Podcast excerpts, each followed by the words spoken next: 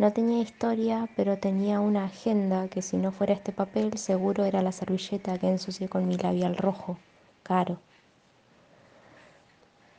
Y menos mal tenía esta lapicera con cabeza de chanchito, que en realidad era un llavero.